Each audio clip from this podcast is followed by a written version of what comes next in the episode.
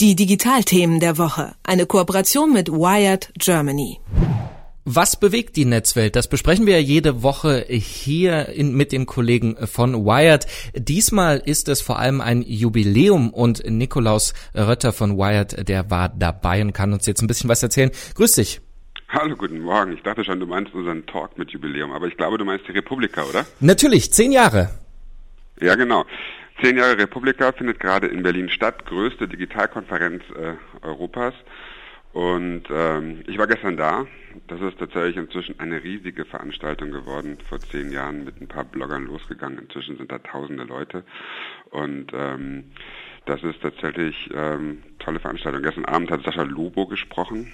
Sascha Lobo, der Netzerklärer mit rotem Iro. Große Mann mit dem, genau, mit dem roten genau, Iro. Mit dem roten Iro. Und er ähm, hat immer so Catchphrases und gestern hat er The Age of Trotzdem ausgerufen. Was meint er denn damit?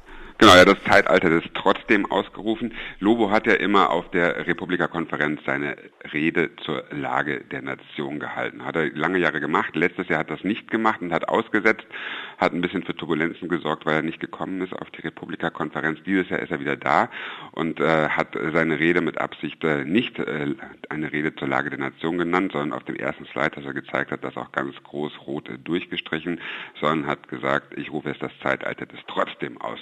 Das muss man sich so vorstellen, es war pickepacke voll auf Bühne 1 da in der Republika-Konferenz. Alle wollten äh, Lobo zuhören, der am Anfang gesagt hat, ich halte ja x tausend Vorträge pro Jahr, ähm, aber das hier sei der einzige, vor dem er Angst habe, weil er vor der Netzgemeinde, vor den Republika-Besuchern äh, gesprochen hat. Man kann das so zusammenfassen, das Age of trotzdem. Alles ist ein bisschen schwierig mit dem Internet, aber trotzdem müssen wir nach vorne schauen und optimistisch sein. Also was ist schwierig? Deutschland hat immer noch kein Glasfasernetz.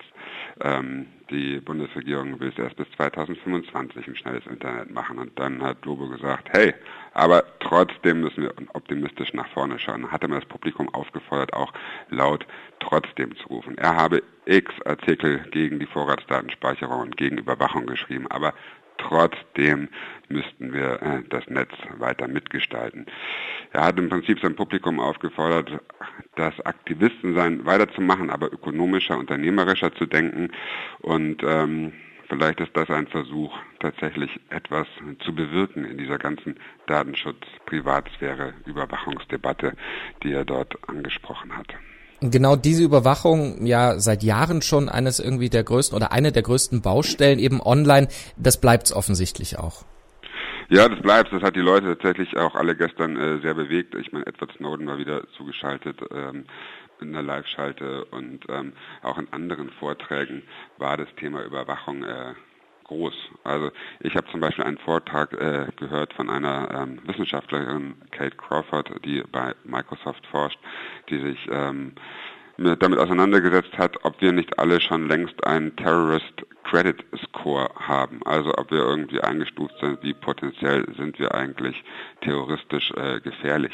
Und das bezieht sich so ein bisschen auf das, was wir auch in unserer aktuellen Ausgabe berichtet haben, nämlich äh, auf das Thema Predictive Policing, also vorausschauende Polizeiarbeit.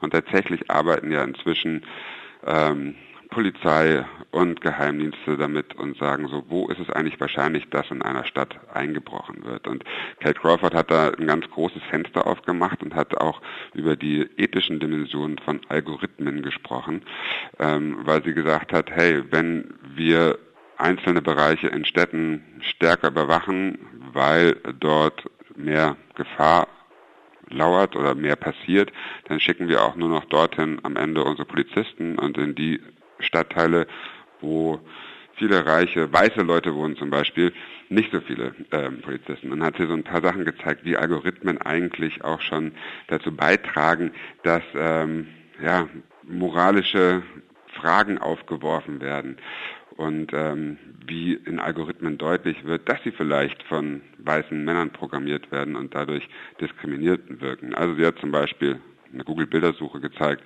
nach dem Begriff CEO gesucht. Das Ergebnis zeigt zu großen Teilen einfach weiße Männer mit Schlips. Oder sie hat ein Beispiel erzählt, ähm, wo äh, Google Fotos ein Lapsus passiert ist und ähm, die die App automatisch erkennen sollte, wer sozusagen auf den Bildern ist und plötzlich farbige Leute äh, getaggt wurden mit dem Begriff Gorilla, was natürlich überhaupt nicht geht.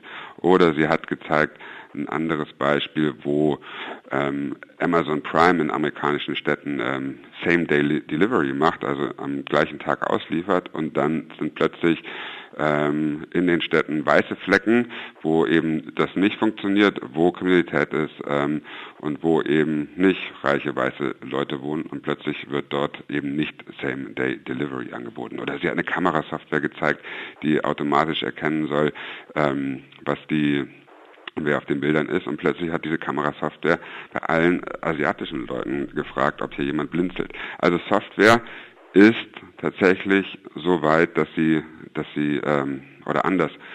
Software muss so programmiert werden, dass sie eben nicht diskriminierend ist. Und sie hat dann gesagt, hey, wir müssen da eigentlich ethische und moralische Standards einziehen. Also ein super spannender Vortrag, der einen auch sehr, sehr nachdenklich macht.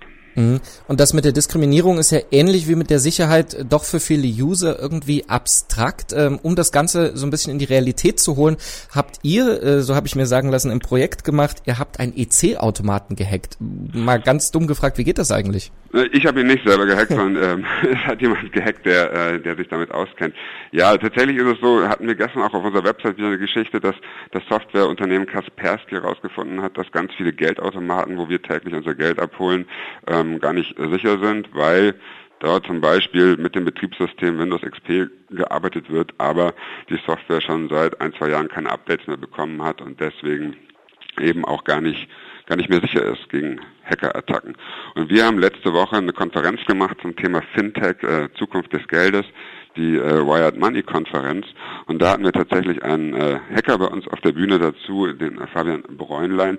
Der hat mal vorgeführt, wie leicht es ist, EC-Kartensysteme zu hacken. Nämlich die Dinger, wo wir alle an der Supermarktkasse mit bezahlen, unsere Karte reinstecken und dann ähm, PIN eingeben und fertig. Und der hat das einmal äh, vorgemacht mit einer WLAN-Antenne und ähm, das war, also ich kann es wahrscheinlich jetzt nicht, aber er sagt, das ist relativ einfach und im Prinzip kann es jeder, ähm, einfach mit einer WLAN-Verbindung und einem Raspberry Pi sich in das Netzwerk des Supermarktes reinzuhacken.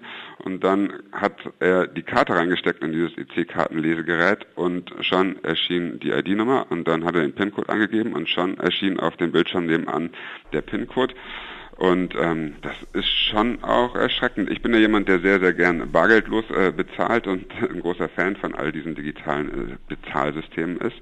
Aber auch da gibt es noch viel Nachholbedarf und äh, Sicherheitsupdates müssen dahin. Und das ist so ein ähnliches Problem bei diesen EC-Karten-Lesegeräten äh, wie bei den EC-Automaten, wo wir unser Geld abholen.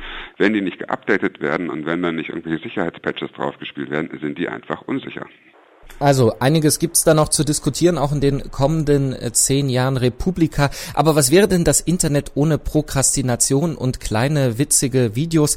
Äh, in dem Fall nicht Katzen, äh, sondern das Video der Woche. Ich glaube, das hat äh, Christian Fuchs gestern online gestellt. Ein Fußballer, wer es noch nicht mitbekommen hat, der spielt bei Leicester in England und der hat 30 Sekunden Ausrasten bei Twitter rausgehauen. Ja, ein Wahnsinnsvideo. Nachdem Leicester gestern tatsächlich äh, Meister in England geworden ist, kam dieses Video und es rutschte durch meinen Social Media Stream und heute Morgen immer noch.